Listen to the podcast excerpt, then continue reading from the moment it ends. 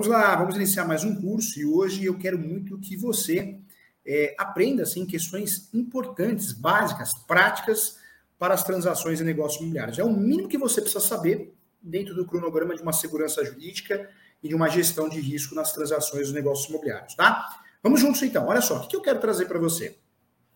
Nós estamos conversando nesses cursos de diversos segmentos que nós podemos atuar. Nós, corretores de imóveis, advogados, é, nós podemos sim atuar em alguns nichos de mercado e esses nichos são carentes. Eu falei já em, em cursos anteriores, o despachante imobiliário, faltam bons profissionais nessa área e uma área muito rentável.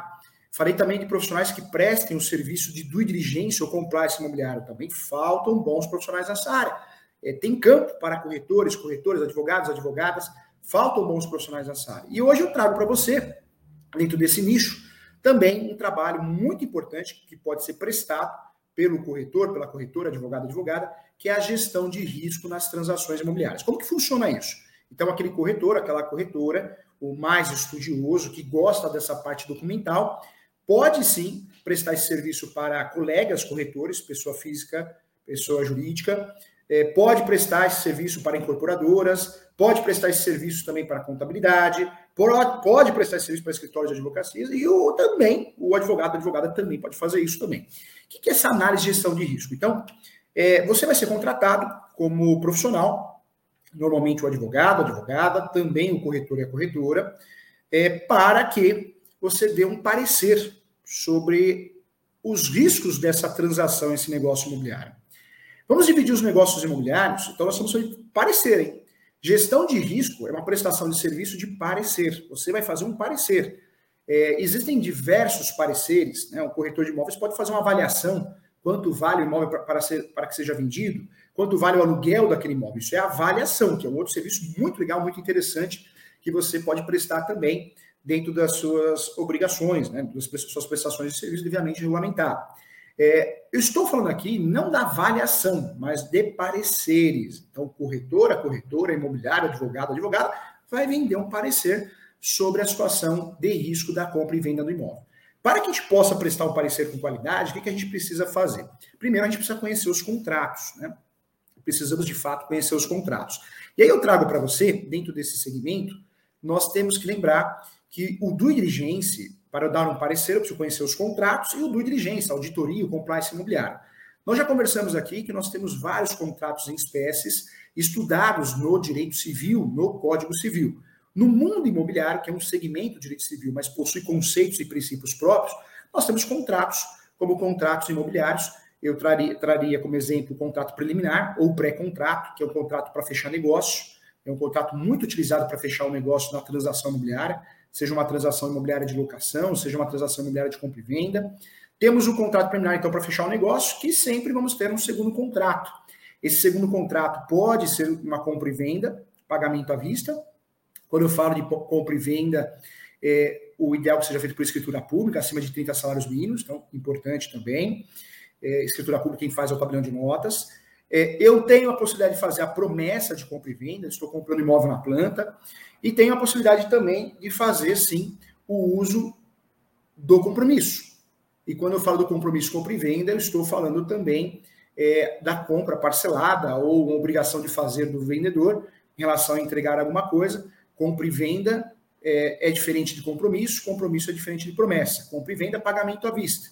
Quando eu falo de compromisso, já existe o imóvel, imóvel usado, parcelado, obrigação de fazer. E quando eu falo, sim, da questão, uma questão muito importante, que é, de fato, a, a promessa é a compra e venda do imóvel na planta.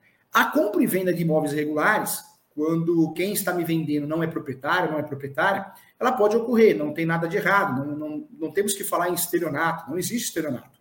Na verdade, o que acontece muito é que muitos corretores, corretoras e advogados, advogadas, acabam fazendo um contrato errado, porque aprende errado na graduação, aprende errado no curso técnico, é verdade. Aprende tudo é compra e venda, compra e venda, compra e venda, parece um robô. E não é compra e venda. Né? Quando eu compro imóvel regular, eu vendo imóvel regular, eu deixo de lado a compra e venda e vou utilizar a seção de direitos possessórios e afins. Então, é o contrato que deverá ser utilizado. Ponto importante também. Quando nós falamos aqui dos contratos de compra e venda, nós temos, então, várias espécies contratuais. Né? O título tem que bater com o objeto. Sessão de direitos possessórios e afins é o contrato que eu vou utilizar para compra e venda de imóveis irregulares. A cereja do bolo é a cláusula de soma de posse, que me permite fazer uso capião no meu nome, usando a posse de quem eu comprei, de 10 anos, 15 anos. Outro contrato pertinente também é a cessão de direitos possessórios é, e afins, né, que é um contrato muito utilizado nos imóveis regulares, mas nós temos a versão da cessão, que é a cessão de direitos hereditários. É, a cessão de direitos hereditários é um contrato também muito importante, é um contrato que nos interessa muito, porque é a compra e venda de herança. Como que eu compro herança, direitos de herança do herdeiro? Cessão de direitos hereditários.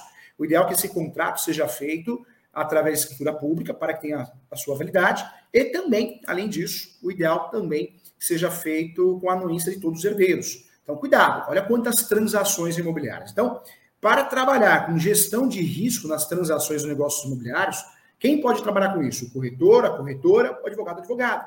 Que tipo de serviço é esse? A prestação de um serviço de parecer. Quanto é cobrado nesse parecer? Depende de cada profissional. O valor mínimo desse parecer de gestão de risco equivalente a pelo menos 0,5 do valor do negócio, limitado até dois salários mínimos. Então, dois salários mínimos até 0,5 do valor do negócio. É o valor cobrado de mercado.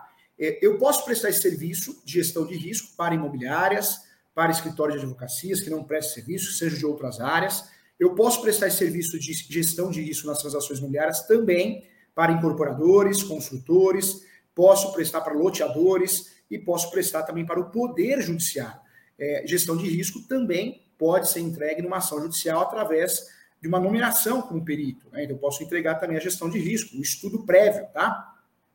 Para conhecer a gestão de risco para prestar um parecer com qualidade, com eficiência, eu preciso sim conhecer os contratos imobiliários. Então, compra e venda, pagamento à vista, ok? Tem que ser feito por escritura pública, artigo 108 do Código Civil. Toda transação imobiliária acima de 30 salários mínimos deve ser feita por escritura pública. Pré-contrato, contrato preliminar, contrato facultativo é o contrato para fechar negócio. Sempre nós vamos ter um segundo contrato. Se eu estou comprando um imóvel irregular, sessão de direitos possessórios e afins, com cláusula de posse. Se eu estou comprando um, um direito hereditário, um, um, direito de herança, porque a parte não tem condições, não quer fazer inventário, sessão de direitos hereditários. Quando eu compro, né, de fato, quando eu compro é, um imóvel na planta, promessa. Promessa de compra e venda. Quando eu compro um imóvel pronto, mas existe uma obrigação de fazer, ou por parte do vendedor ou do comprador em pagar, compromisso compra e venda. Fique atento, porque nós temos também é, o contrato de alienação fiduciária que nos interessa muito. Esse contrato tem um outro regulamento, tem uma lei específica sobre isso, tá? Então é importante também. Toda transação imobiliária, então eu preciso, para dar um parecer, conhecer o contrato, se o contrato está correto, de acordo, se cumpriu requisitos, e agora você sabe, o básico de forma eficiente, de forma prática, didática. Mas eu lembro a você também que quem presta o serviço de risco ou gestão de risco nas transações de negócios imobiliários também tem que praticar o diligência. Olha como uma coisa liga a outra, né? São serviços conexos. Então, toda vez que você for fazer uma transação imobiliária, for contratado para dar um parecer, seja advogado, advogada, corretor, corretora imobiliária, o que é importante você fazer? É, também, além do parecer, que chama gestão de risco nas transações imobiliárias, você pode entregar diversos documentos anexos entre, entre esses documentos, os documentos do due diligence, antes da transação imobiliária, ou compliance imobiliário, que é o serviço prestado após. Due diligence, vamos lá. Então, primeira certidão que eu vou precisar para fazer uma transação imobiliária segura, hein? É a certidão de propriedade atualizada. Eu preciso saber quem é dono, se de fato está me vendendo a propriedade, né? Ou se não é dono, não pode me vender a propriedade. Então, certidão de propriedade atualizada, matrícula, ok? Matrícula de 76, transcrição. Quando nós falamos aqui é, de outras certidões, nós vamos para a segunda certidão. E aí a segunda certidão que nós precisamos necessariamente, obrigatoriamente solicitar, é a certidão, né, além da certidão de matrícula ou transcrição, é, que pode também, se eu quiser solicitar uma certidão vintenária ou é, quinzenária, também posso, tá? Lembrando que nós temos vários nomes diferentes de matrícula que entregam o mesmo resultado.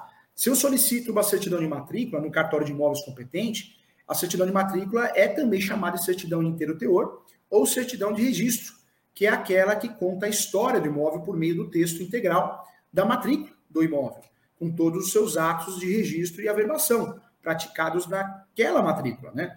É, essa certidão, gente, ela é exigida para a lavratura de escrituras ou contratos bancários, é, pois é por meio dela que se sabe seguramente a identificação do imóvel e também do atual proprietário.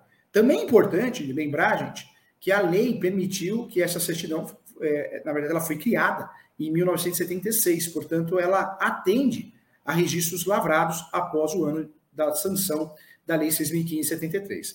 Outro nome que é dado também é a certidão de transcrição, que é a certidão que se refere também ao imóvel. Né? Então, é, é, eu, eu, sempre falo, uso como exemplo didático, SIC e CPF. É a mesma coisa, só que nós mudamos a nomenclatura, matrícula e transcrição.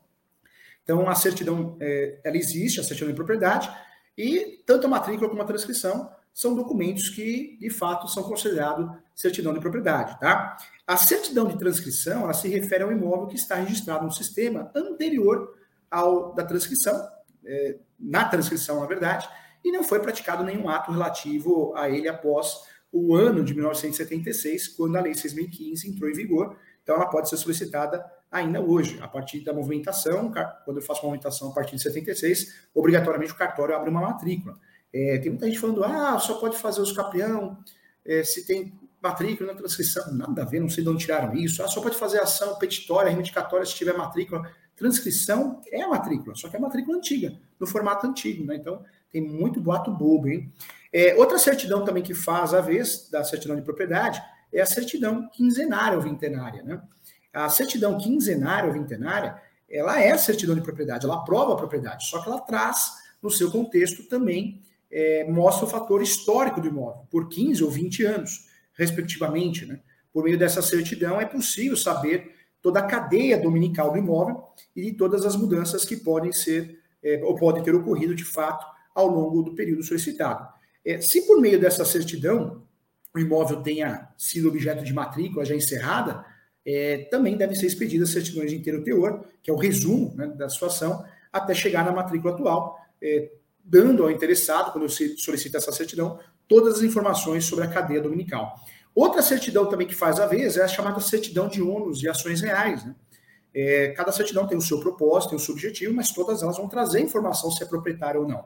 A certidão de ônus, e também chamada de ações reais, também é chamada de certidão de pessoas repercutórias. E essa certidão também ela pode ser utilizada, lembrando que a gente precisa da certidão de propriedade, a primeira certidão quando nós pensamos no diligência, na auditoria imobiliária, essa certidão ela vai relatar de fato diretamente se existem ônus ou ações judiciais constantes da matrícula do imóvel e a certidão é exigência obrigatória para a lavratura de escrituras ou contratos bancários, já que é por meio dela que se especifica, sim, é, de forma segura, se há ou não algum débito incidindo sobre o imóvel e se há algum alguma indisponibilidade, algum gravame na matrícula determinada, tá? Outro ponto também é ou se há alguma pendência judicial capaz de atingir o futuro adquirente também. Ela pode ser negativa ou positiva, conforme o caso também.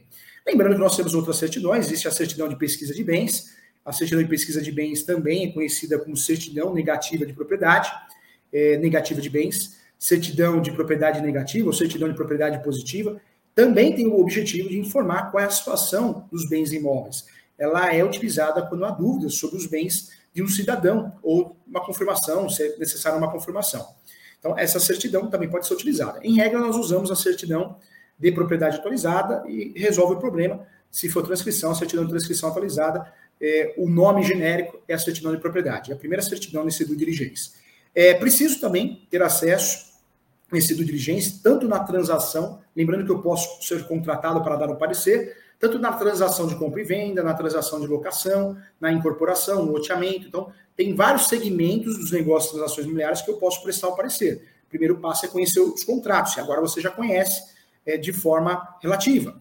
E também conhecer as certidões. Falo de outra certidão, que é a certidão de cadastros do imóvel, que também é conhecida por certidão do valor venal do imóvel, essa certidão também tem por função estimar é, e comprovar legalmente o valor de um imóvel, né, o valor para fins de negócio, informando o seu valor venal e os dados cadastrais. Essa estimativa legal, em consideração ao preço que a unidade imobiliária alcançaria, é, em uma operação de compra e venda simples, tá? Bem como também a localização, as características, o respectivo valor do metro quadrado. É, o objetivo dessa certidão também é servir como base para cálculo de determinados impostos, como base de taxas judiciais, taxas administrativas também. Outra certidão que nos interessa dentro desse serviço que nós vamos prestar, que é a gestão de risco, é a certidão negativa de débitos imobiliários, também conhecida por certidão negativa de débitos de tributos municipais ou certidão negativa de, de débitos de PTU, também é um nome utilizado por, muitos municípios.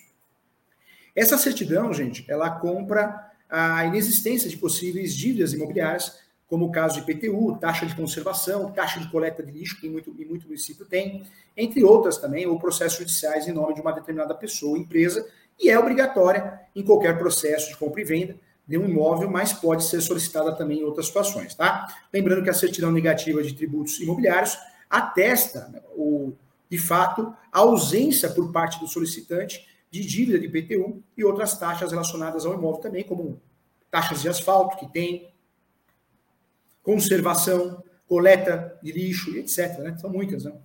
É, essa certidão também é solicitada em processos licitatórios. Então, olha como você pode prestar também serviço de gestão de risco imobiliário também em processos licitatórios.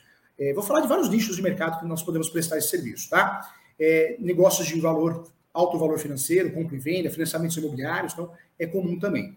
Outra certidão que nos interessa, a certidão conjunta de débitos de tributos imobiliários.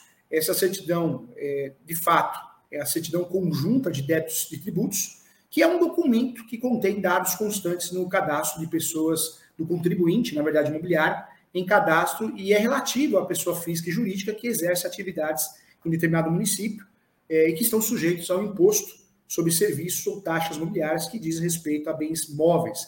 Essa certidão, gente, só para lembrar, é, é, ela é uma certidão é, que abrange as seguintes características tributárias, né, os seguintes tributos, é, escritos ou não escritos em dívida ativa, tá? Imposto sobre serviço, ISS, taxa de fiscalização de localização, instalação e funcionamento, taxa de fiscalização de anúncio, é, também a TFA, que é a taxa de fiscalização do estabelecimento, a TFE, TFE, que é a taxa de resíduos sólidos e serviços de saúde também, a TRSS, que é a incidência ocorre a partir de janeiro de 2011, e também imposto sobre transmissão de bens imóveis também.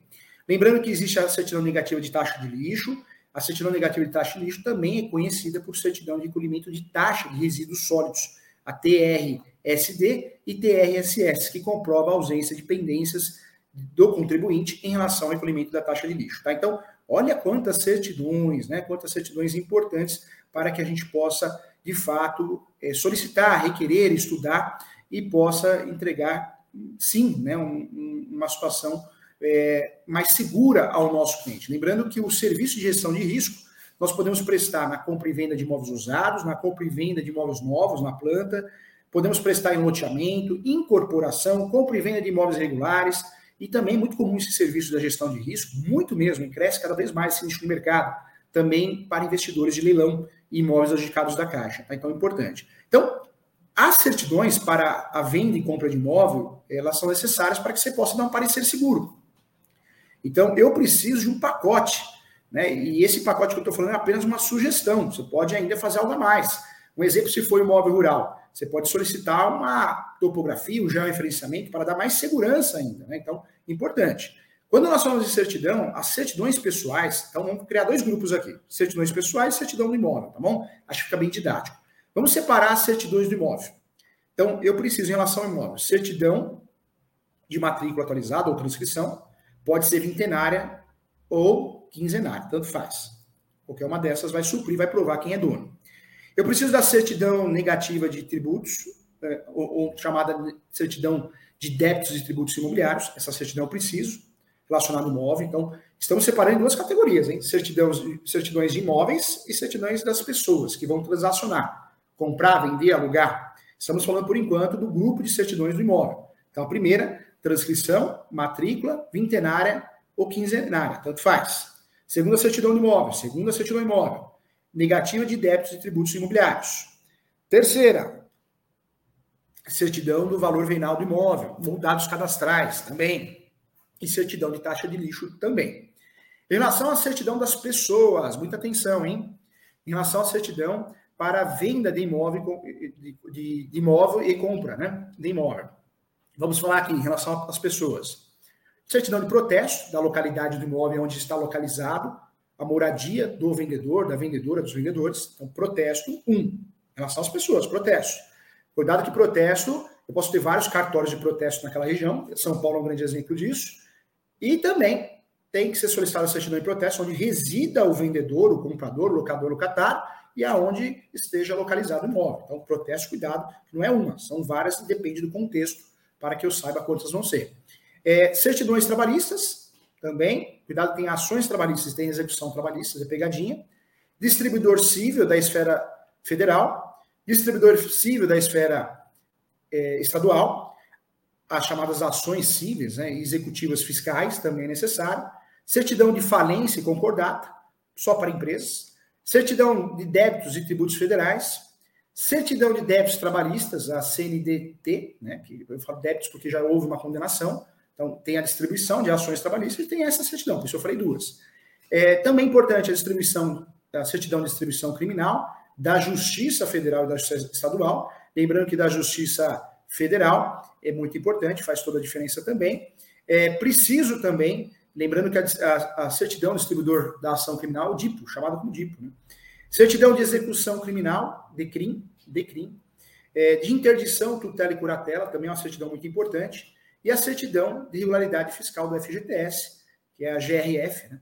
que é só para empresas também. Então, olha como é importante esse conjunto de certidões. Quando eu falo desse conjunto de certidões, é com base nessa certidão e o contrato bem feito que nós vamos dar o parecer, que é a gestão de risco, é o serviço de prestação de gestão de risco, é um parecer, com documentos anexos ou não. O ideal é que tenha esses documentos anexos. Na compra e venda, gente, nas transações de compra e venda de imóvel, exige muita atenção, atenção redobrada por parte do comprador, mas é importante saber que você já sabe quais são as certidões, ok? Na locação, o que é importante saber? Na locação, eu preciso fazer essa gestão de risco, Hoje, muitos advogados, advogadas, corretores, corretores estão prestando esse serviço para administradoras de imóveis próprios, administradoras imobiliárias, corretores, corretoras, próprios escritórios de advocacia, porque essa análise de risco é para que a locação não dê errado. Né? Então, esse serviço é prestado muito bem na compra e venda de imóveis urbanos, rurais, comerciais, mas também é muito prestado, muito bem-vindo também essa análise de risco, esse parecer na locação. É, inclusive, o, o escritório está prestando serviço para uma grande seguradora, já faz alguns anos. É, Porto Seguro, Itaú, Marítima, é, Liberty e várias, todas as seguradoras preferem terceirizar. Então, quando vão vender, né, quando vão vender o produto, calção, né, o, o, é, o seguro fiança, que é o nome mais utilizado, é, normalmente essa empresa terceirizada, que é um escritório de advocacia, um escritório, um, ou o próprio corretor que presta serviço, corretor, corretora, ele entrega isso para a seguradora e ela paga por esse serviço, normalmente um salário mínimo, mas, ah, professor, é muito pouco. Não é. Imagina a demanda que um banco, que uma instituição, que uma seguradora entrega para você. Então, também nós podemos vender esse serviço, também um nicho de mercado para seguradoras e instituições financeiras também, sejam médias, grandes ou pequenas, tá? Inclusive bancos digitais também. Então, importante. Em relação ao cartório de imóveis, já falei que o cartório é, de imóveis é o cartório competente, sempre. Em relação ao cartório de notas, vale a pena também lembrar que o cartório de notas também é conhecido por tabelionato de notas, que é a repartição responsável por garantir que os atos jurídicos se tornem autênticos, seguros e públicos, e nesse lugar que você fará a escritura também, é, já que o tabelão de notas é profissional do direito, com fé pública, para autenticar fatos e escrever qualquer tipo de contrato ou documento, que é ele ou um dos seus escreventes que fará a escritura baseada nos documentos apresentados. Tá? Em relação ao cartório de imóveis, você já sabe, o cartório de imóveis é a repartição responsável por atribuir ao imóvel a sua correta localização, descrição. O documento utilizado para esta finalidade é chamado de matrícula ou transcrição, onde é descrito o histórico completo da propriedade, com todas as suas modificações, modificações titulares, inclusive também possíveis ônus, gravames também. A certidão de matrícula ou transcrição do imóvel será necessária para fazer a escritura, é, de fato, tendo, é, tendo sim por lei, validade de 30 dias para essa finalidade. Eu quero lembrar você também que registro é a única forma de se tornar legitimamente proprietário. Qualquer outra coisa que eu tenha, não sou dono. Carta de educação, carta de matação, folha de papel timbrado, escritura pública sem registrar. Então, cuidado, tá? Dentre as atividades praticadas pelo cartório de imóveis, existem três atos importantes. A matrícula, matrícula que é o documento que identifica o imóvel e informa a descrição das características, os dados é, do atual proprietário. É, se só existe alguma se existe alguma restrição, penhora, hipoteca, por exemplo, e todo o seu histórico também. Registro descreve a transferência, registro é transferência. Então, de fato, o registro o R é, descreve a transferência da propriedade do imóvel ou a constituição de direitos reais, por exemplo, hipoteca, penhora alienação fiduciária também. Já a verbação são atos da vida para gerar publicidade. É, são informações, acontecimentos que alteram os elementos do registro, seja quanto à situação física, ou seja, a construção de uma casa, por exemplo, seja quanto à situação do proprietário, que é a troca do Estado Civil, por exemplo. Né? O registro e a verbação são atos lançados na matrícula do imóvel que servem para indicar como se encontra a situação jurídica daquele imóvel. É, os documentos para compra e venda, então, antes de fechar o negócio, eu preciso, dando meu parecer, é, reunir toda essa documentação para provar é, a propriedade, a situação do imóvel, bem como verificar a existência também de pendências. Eu recomendo também solicitar aos vendedores os seguintes documentos: é, a certidão do imóvel, né, que seria a certidão de matrícula atualizada, ou com, negativa de ônus e alterações, certidão negativa de débitos de tributos imobiliários, certidão do valor venal ou cópia da folha do rosto do IPTU, e em caso de compra e venda de apartamento, também é importante a certidão negativa de débitos condominiais, é fundamental para assegurar que não há dívidas condominiais de cotas condominiais. Em relação às pessoas, nós falamos aqui, então tem a certidão de cartórios de protesto, tem a certidão de ações trabalhistas, certidão distribuidor da Justiça Federal, certidão distribuidor das, de ações cíveis e executivas fiscais, certidão negativa de débitos de tributos federais, e a certidão negativa de, de débitos trabalhistas, a chamada CND. Tá? Então, importante. Do outro lado, o comprador pessoa física precisa, então, fornecer os seguintes documentos: cópia da IGCPF, comprovante de endereço de residência, cópia do comprovante de estado civil, que é a certidão de nascimento ou casamento, lembrando que hoje em dia é tudo escaneado, não precisa ser físico. É, se casados, deve apresentar cópia da certidão de casamento. Se divorciados, deve apresentar cópia também da certidão de casamento com a verbação do divórcio. Menores de 18 anos devem apresentar cópia da escritura pública se forem emancipados. Carteira de trabalho e extrato da FGTS, caso o benefício, é, o benefício seja né, utilizado para aquisição do imóvel. E também estrangeiros não residentes do Brasil devem apresentar cópia do CPF e o passaporte também. No caso de pessoa jurídica, para conseguir fazer essa transação imobiliária, esses documentos, esse parecer, é importante também fornecer os seguintes documentos. Eu diria cópia do contrato social e a última alteração contratual, caso exista, cópia do RG CPF dos representantes legais e também a cópia do cartão do CNPJ.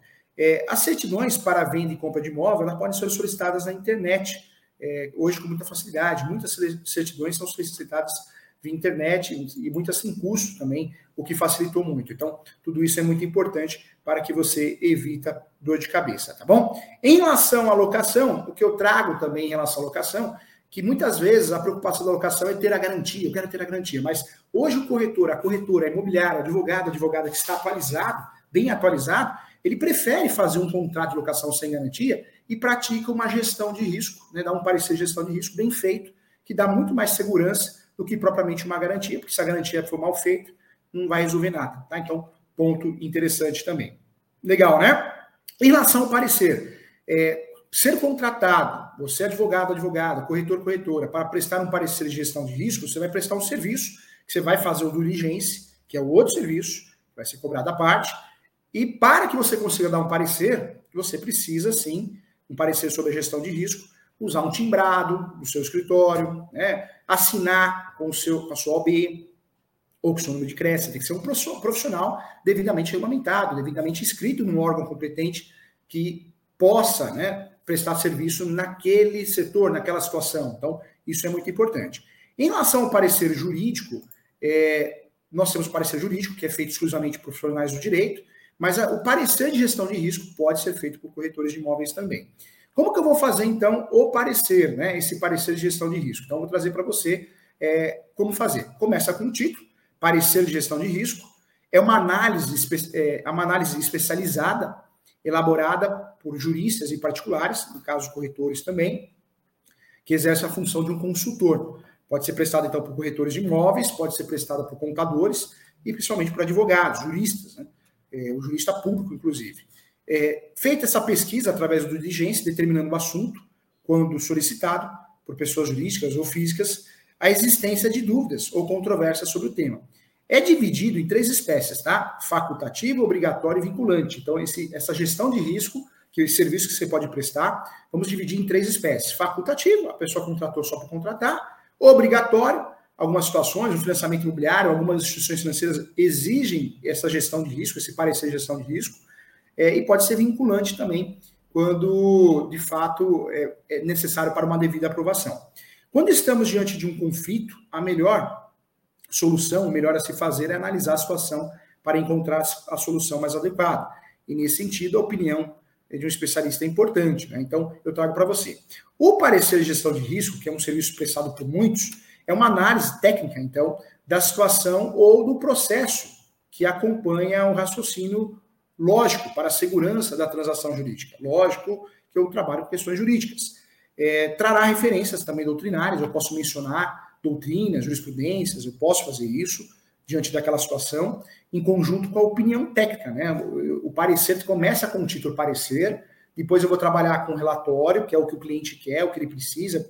Então, eu vou falar o relatório histórico. Está negociando um imóvel, uma propriedade rural, está negociando uma posse, a compra e venda de uma posse, está regularizando um imóvel na planta, está negociando um imóvel no leilão, né? está negociando um imóvel através de financiamento imobiliário para a Caixa, um exemplo. Depois eu vou para os fundamentos, vou trabalhar com os fundamentos, os é, fundamentos que existem sobre aquele assunto, e termino com o laudo conclusivo com base nessas certidões. O parecer pode ser dividido, sim, em três espécies. É, é importante deixar claro que esse parecer é uma análise especializada, elaborada é, por advogados, corretores, contadores, é, que exerce a função de consultores, é, usando né, o conjunto de certidões para dar autorização ou não ao negócio. Vai falar se é seguro ou não. É, o parecer, né, a gestão de risco é, de mercado imobiliário ou a gestão de risco é, de transações de negócios imobiliários, ela pode ser classificada então em facultativo. O facultativo ele ocorre quando o parecer jurídico é solicitado por um particular é, ou um órgão, né, sem que haja determinação legal para sua requisição. Também não é obrigatória obrigatoriedade do solicitante em arcar com a opinião do parecerista. O parecer obrigatório, de fato, a, gestão, a análise de risco, o parecer de análise de risco obrigatório é o parecer obrigatório que acontece quando há norma que determina a sua solicitação. E aí eu trago como exemplo ritos licitatórios, previsto inclusive no artigo 38 da Lei 8.666 de 93, também um grande nicho de mercado, que tem como objetivo evitar defeitos que provocam nulidades no processo licitatório. E nesse caso, o parecer é obrigatório como requisito, mas não é obrigatório quanto ao seu acolhimento, ok? Existe, como eu falei, a terceira prestação de serviço, que é o parecer vinculante. O parecer de gestão de risco, a gestão de risco vinculante. Esse parecer ocorre quando, além de ser obrigatório, vincula o solicitante a segui-lo. E aí eu trago como exemplo os pareceres da Advocacia Geral da União, né, que são submetidos à aprovação da, do presidente da República. Isso acontece em virtude da Lei Complementar 7393, artigo 40, parágrafo 1 é, vinculando toda a administração pública federal. É, esse parecer é, ele acabou com o sigilo bancário das operações de crédito e recursos próprios também, inclusive, ele muito, foi muito falado em relação a isso. Esse parecer pode ser elaborado por advogados, normalmente advogados, procuradores, assessores, consultores jurídicos e órgãos da administração pública também, tá? Com a finalidade de um parecer, é, nós temos, né, é, fazendo, respondendo essa pergunta, a finalidade, qual a finalidade do parecer de gestão de risco? É aprovar um financiamento, aprovar uma compra e venda, aprovar uma locação, para o próprio cliente, comprador, vendedor, locador, locatário, ou para é, quem faça essa intermediação, ok? Incorporador, construtor, loteador, é, investidor em leilões, adicados da Caixa. Né? Então, a finalidade desse parecer da gestão de risco é entregar um documento escrito. Claro que eu tenho documentos anexos, eu tenho que fazer isso, mas eu vou concordar com a transação, não, vou falar se ela é segura ou não. Eu vou analisar todos os fatos, efeitos, normas e validades jurídicas é, do caso concreto e, por fim, irá apresentar uma solução, um panorama diante dessa questão. Para compreender melhor, é, é importante, em 2017, a, lá na reforma trabalhista, né, lá no ramo do direito do trabalho, com a entrada da lei em vigor, questionou-se muito sobre a, a aplicabilidade é, dos contratos vigentes. Então, muitos pareceres técnicos foram feitos nesse sentido, também foi um serviço, outro ramo, outro, mas é importante você saber também. Tá? Então, um exemplo de parecer técnico é isso é, é, no caso do direito imobiliário, nós temos o parecer de gestão de risco. É, o que deve conter esse parecer de gestão de risco, então? Então, o parecer de gestão de risco deve ser o mais completo possível, por isso tem que ter título, parecer jurídico, preferencialmente de forma centralizada ao documento, que pode ser acrescido ou não de um número para controle e organização do parecerista, seja o advogado, advogada, corretor, corretora. Por exemplo, parecer número 56, parecer número 57, 15, 15 é, do 5 de 2023, um exemplo, tá? Então, eu vou colocar data, se eu quiser. É importante quem solicitou, então, o endereçamento com o nome dos solicitantes, eu vou fazer isso. O assunto, qual o, centra, é, o tema central do parecer de gestão de risco, o porquê, se é compra e venda, se é locação, se é loteamento, é, se é incorporação. Então, eu vou fazer isso. É, no exemplo, né, que eu dei em relação à trabalhista, eu, eu, usa, eu usava lá a aplicabilidade da modernização trabalhista. Né? O escritório usava isso. É muito comum. É, em relação a incorporadoras, é muito comum também. A emenda né, pode conter esse parecer nessa gestão de risco, a emenda, que é a parte introdutória com os pontos essenciais e, e um resumo com as palavras-chave, se você quiser fazer. Não existe obrigatoriedade, não existe uma obrigatoriedade em relação à BNT, ele é livre esse parecer. Geralmente a emenda fica mais fácil de ser elaborada com um parecer pronto, né? Você faz por último, pois você terá uma visão global do texto e os principais pontos a destacar. O relatório que eu falei para você, que é um resumo, que deve conter de fato os assuntos que serão tratados no parecer, no, no parecer de gestão de risco, o qual foi feito o questionamento, se é um loteamento, se é uma incorporação, se é a compra de um leilão, se é uma locação. A fundamentação, na fundamentação é, constará, deverá constar toda análise do fato ou processo, e nessa parte do parecer serão elucidados sim os fatos, contendo os apontamentos dos dispositivos legais e das ações é, correlatas, né, de fato, e as informações técnicas necessárias também, além de entendimentos doutrinários, livros, né, jurisprudenciais, julgados, eu posso fazer isso.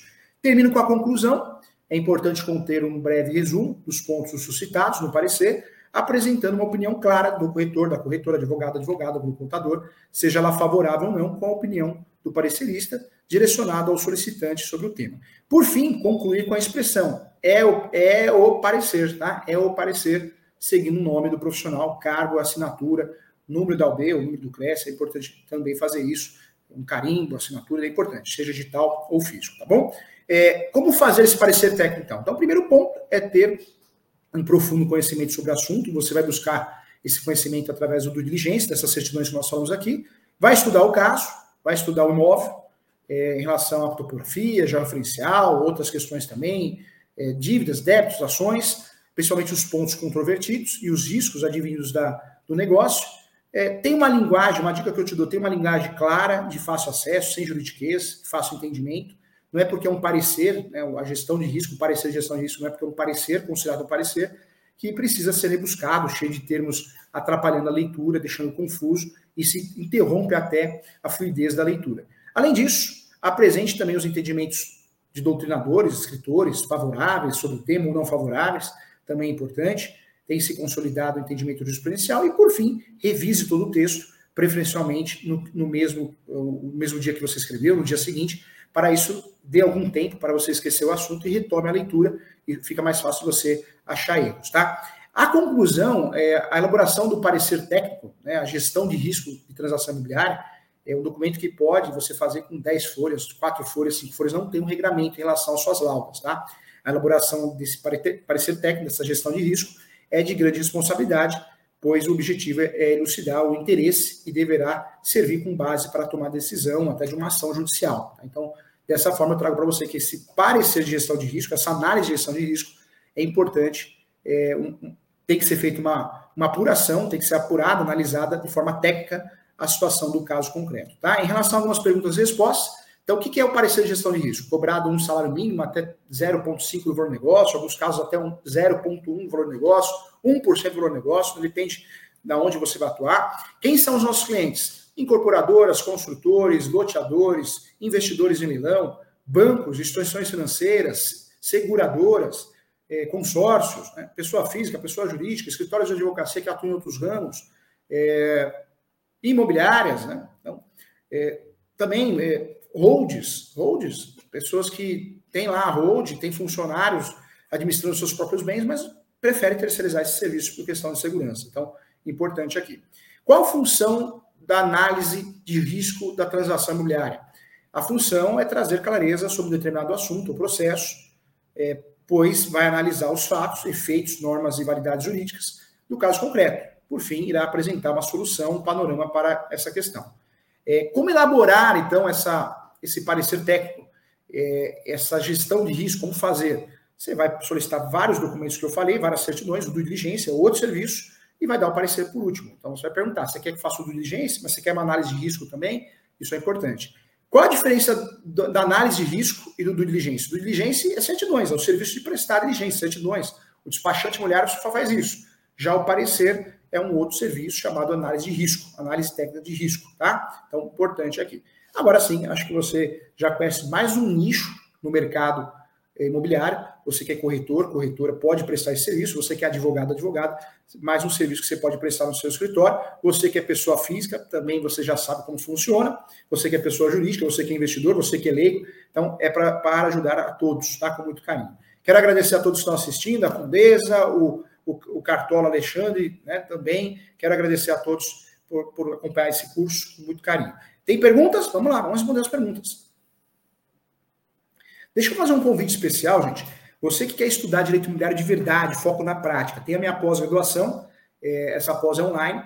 Você entra no site www.portaliso.com.br, você tem acesso à minha pós-graduação, custa um valor, acho que 958, se não me engano, menos de mil reais, uma pós com realmente conteúdo incrível, focado na prática nas transações imobiliárias. Tem muito advogado, advogada, cartorário, procurador, promotor, é, muito corretor, corretora de imóveis fazendo essa pós. Tá? Então, pós-direito imobiliário e transações imobiliárias, entra no site www.portalesu.com.br. Vários cursos gratuitos, vários cursos à sua disposição, é, também várias pós-graduações, eu também sou coordenador da pós-direito civil, tem a pós de transações imobiliárias, que é voltada ao direito notarial e registral, tem a pós de regularização de imóveis, então, muito legal, tá? Outros anos também, quem atua no direito do trabalho, quem atua no direito previdenciário, criminal, tem pós lá empresarial também para você. Quem quiser entrar em contato comigo, entre em contato, o professor presta serviço de mentoria para ajudar advogados e advogadas a corrigir peças, recursos, a treinar para uma audiência, eu ajudo muito, tá? Corretores, corretoras. Quem quiser marcar uma mentoria, advogado, advogado quer marcar uma mentoria comigo, é, para discutir assuntos, casos práticos ou uma consulta, entre em contato pelo WhatsApp do escritório, meu WhatsApp é o 11 9 7685 11 DDD 11 97685-3891. O telefone fixo é o 2061-5649. Siga o professor nas redes sociais, tem o Instagram, professor.julio.sanches, vários cursos, palestras, dicas gratuitas. E o meu e-mail é julio.professor.direito.gmail. Demora um pouquinho para responder o e-mail em virtude da correria. Peço a você também que se inscreva no canal, no meu canal do YouTube, professor Júlio César Sanches. Tem mais de mil cursos à sua disposição também de, formas, de forma gratuita para, para ajudar você, tá bem? Ajude o professor a divulgar o canal, clique lá no sininho né, de notificações, é muito importante isso. Parabéns para você, mais uma aula aqui no Conselho, com muito carinho, Conselho Federal, uma aula com muito amor, mais um curso para que você possa conhecer de verdade o mercado imobiliário. Todos esses cursos são focados na prática, na realidade, nichos novos de mercado, para que você possa atuar e prestar o serviço com qualidade. Parabéns! Mais um curso para você. Ah, não, acho que agora tem, tem as perguntas, vamos ver. Eu não respondi, agora tem as perguntas. É, o Luiz Antônio Finger, bom dia, professor. Bom dia a todos. Qual a responsabilidade civil na prática desse serviço? Na verdade, é muito grande. Se a gente for pensar, qual é a responsabilidade civil do corretor de imóveis? Quando ele faz uma transação imobiliária de locação, comprimento, ela dá errado, o corretor não fez o due diligence, sobra para o corretor. Corretor, corretora, advogado, advogado, imobiliária então, nesse serviço, a responsabilidade já é a responsabilidade que exige na transação imobiliária. Que exige, que existe, então muda muito. Mas existe responsabilidade. Por isso, esse serviço, quando for prestado, quando for feito, tem que cobrar, né? É porque além de você prestar um serviço, vai ter custo, vai ter tempo, vai ter estudo e também tem responsabilidade. Tá bom, Luiz? Um grande abraço. Como ter acesso aos links das certidões pessoais? Hoje, digitando no Google, eh, Elane, digitando no Google, certidão municipal, já aparecem os links, muito fácil, né? Então tem acesso com muita facilidade no próprio Google. Certidão distribuidor civil, site TJ do Estado. Certidão de protesto, cartório de protesto tem o próprio site, você pode ligar no cartório. Cartório de imóveis, no, no cartório de imóveis competente. Hoje tudo pela internet, hein? Tá bom? Legal. Gente, quero convidar você a ler meus livros, tá? Direito Imobiliário de AZ se tornou o livro mais vendido no Brasil. Então, convido a você a ler Direito Imobiliário de AZ, você que é corretor, corretor, advogado, advogada simpatizante e investidor do mercado imobiliário, do direito imobiliário. Direito Imobiliário de AZ se tornou o livro mais vendido no Brasil. É o meu livro, é a minha doutrina, da editora Mizuno. Quem quiser conhecer um pouquinho mais de direito civil, tem o meu livro Direito Civil, Manual Doutrinário e Jurisprudencial. E quem quer conhecer mais sobre regularização de imóveis, transações imobiliárias, tem o meu livro Uso Capião, fantástico, capa vermelha. Tem o livro Uso Capião Extrajudicial. Tem um livro de contratos, quem quer se aprofundar também. Tem muitos livros. Entra no site, digita no Google, professor Júlio César Sanches e seus livros. Você vai conhecer todos os meus livros, muitos por muitas editoras, mas eu, ultimamente estou escrevendo muitos livros pela editora Mizuno, porque nós temos um combinado, né? É uma divulgação muito bem feita, bonita, os livros são acessíveis em termos de valor, e eu quero muito, não, a questão não é dinheiro, a questão é ajudar o próximo, é ajudar você, tá bom? Então, um grande abraço, muito obrigado, continue acompanhando nossas aulas, hein? Sucesso na sua vida. Tchau!